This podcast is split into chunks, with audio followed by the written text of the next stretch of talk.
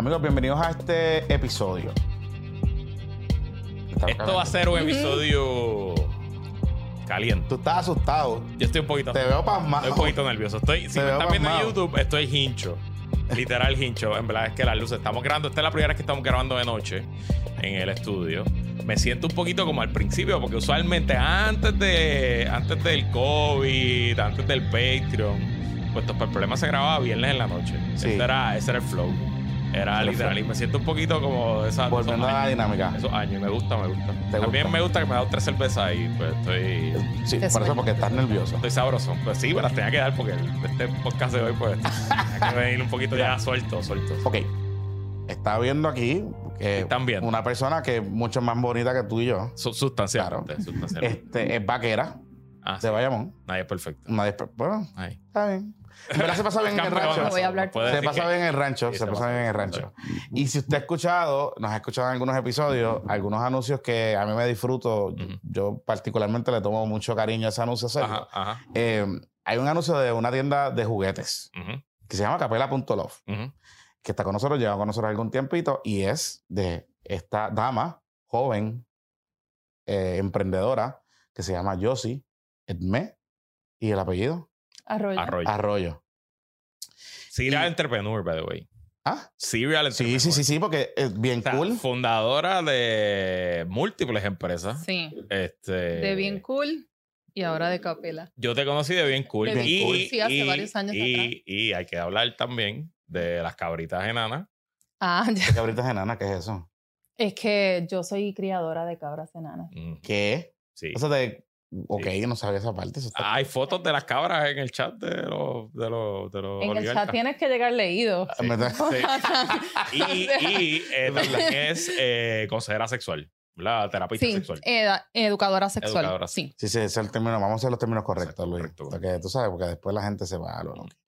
Ok, pues entonces, cuéntanos un poco cómo llegas a este emprendimiento de esta tienda Capela.love. Que, por cierto, importante, el código Pórtate Mal tiene, ¿cuánto? El 15% de descuento Capela para los miembros de... Claro. Pórtate mal. problema. Pórtense mal Ah, siempre. bueno. Mira, pues desde hace un tiempo determinado para acá, el tema de la sexualidad fue algo sumamente interesante eh, para mí.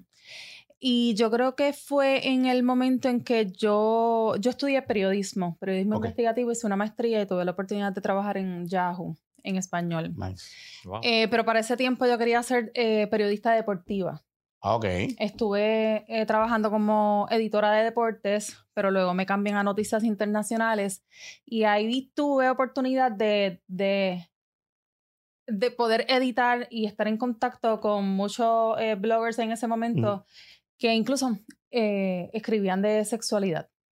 Y ahí poco a poco el- ese tema fue este, uno de suma importancia para mí, me entretenía, me, me intrigaba, pero comencé a, a- a comprarme libros, pero nunca fue algo que yo pensaba en que me quería dedicar a eso, como que no me pasó por la mente. Este, sí, en un momento dado yo dije, yo quiero tener este, algún negocio relacionado al sexo. Y Ujú. siempre pensaba en una página este, de comercio electrónico. Creo que esa es una de, de mis pasiones, el e-commerce también. Ok. Y ya había entonces, luego de eso, que regreso a Puerto Rico, eh, comienzo bien cool.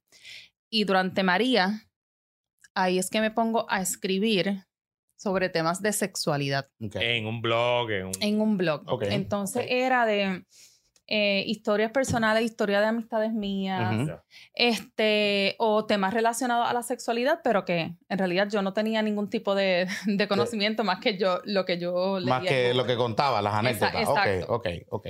Entonces, cuando eh, incorporo eh, los productos, que poco a poco, incluso durante la pandemia, luego fue que, que fue el, el boom. Bien Cool era una compañía de, de tarjetas, de postcards, súper Eh, graciosa. Yo, Si eran tarjetas, agendas, libretas, Agenda, medias. libreta, Exacto, sí. era algo, era más, más de print. Y yo me acuerdo que las vendían en la gasolinera. en- Sí, llegamos a tener 100, casi 115 puntos Exacto. de venta Wow. Alrededor de O Puerto sea que se vendían bien. Sí, se vendían bien. ok. Se vendían bien. Y entonces, eh, eh, porque es que me llama la atención, en Puerto Rico se...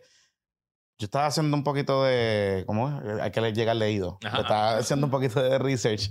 Y, y en Puerto Rico, yo no sé si es por el morbo o porque son temas, o sea, y recordando un poco así cuando yo editaba en Noticel y en otros medios que he colaborado, que son temas que se mueven bien. O sea, el tema de, de- de la sexualidad y hablar de, de distintas maneras de la sexualidad se mueven bien. El sexo vende, pero nadie quiere hablar del sexo. Correcto. Correcto. Pero siempre, si tú miras a través de la historia de los últimos 15, 20 años, siempre los medios de comunicación han tenido gente hablando de sexo. Ujú. O sea, eh, de distintas maneras. O sea, qué sé yo, Carmita Lavoy, Ujú. Alessandra Rampolla, eh, qué sé yo, ¿verdad? Siempre han, siempre ese tema siempre ha estado presente. Pero yo nunca, yo decía, contra, y hace par de años había leído estudios que decían que las generaciones más jóvenes, como que este tema, contrario a lo que es el wishful thinking, no, como que no, no quieren tocarlo, no, como que no les llama tanto la atención. Eh, y entonces, ¿cómo en la pandemia cambia esa dinámica? Ujú. ¿Cómo en la pandemia tú empiezas a comunicarte con la gente y que, que- cómo se da esa interacción? Mira, este, durante la pandemia fue como que el antes y el después. Ok.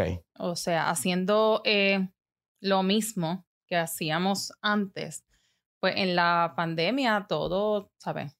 Se, se, se multiplicó, Ujú. ¿sabes? En ese año cre- crecimos un 300 y pico de por ciento. Wow. Wow.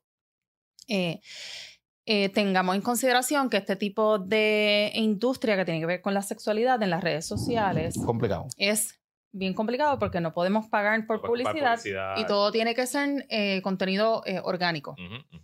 Así que orgánicamente, en ese momento que todo el mundo estaba encerrado en las casas. Todo el mundo está consumiendo contenido, Y que definitivamente este, eh, necesitaban, ¿verdad? Cierta, cierta ayuda, ya sea porque estaban solos o porque sí, también porque- querían integrar unas cosas nuevas eh, en pareja. Mucho Pues, tiempo ahí fue que Entonces, la manera de... Sí, sí. Sí, yo creo que estaba en el momento, en el momento correcto, en la industria correcta. Vamos a decirlo eh, así. Pero entonces, dado a eso, mucha gente comienza a escribir no solamente por los productos, sino por situaciones sexuales Mm. o dudas, De etcétera. pareja, cosas que le está pasando en la vida. Claro, y al principio, ya tú sabes, fake it till you make Sí, it. sí, ¿sabes? tú Me preguntaban algo, yo iba a Google Dear Abby, ¿cómo es que se Este- llama? Abby, es- Ah, Dear Abby, Dear Abby, Dear Abby. Sí. y hasta que llegó un momento en que yo dije, a mí me gusta esto. Ok, me gusta esto y yo creo que tengo que hacerlo un poco más responsable claro. y tengo que estudiarlo. Ok. Ok. Y ahí mismo entonces eh, comencé a estudiar eh, consejería sexual y, y entonces me certifiqué y todo y ahora solicito un programa de, de la Unis- Universidad de Michigan Mm. para hacer otro en educación sexual. ¿Sabes qué? Yo creo que es momento de cerrar la puerta. Sí, ok. Este, este episodio es un episodio exclusivo para y las integrantes del Pumpkins. Este, y bueno, como el sexo vende, pues si usted quiere saber de lo que vamos a conversar, eh, patreon.com, diagonal, puestos para el problema. Y si Eh, usted quiere ver la Lo cara... puede ver en video, ahora mismo mi cara, mi cara y roja, pasmao- y el pasmado de. Luis Herrero. me pues, puede ver en video. Es ahí. Pero es en el patreon.com, eh, diagonal, puestos para el problema. Pepito, eh, cierra la puerta. Pepito.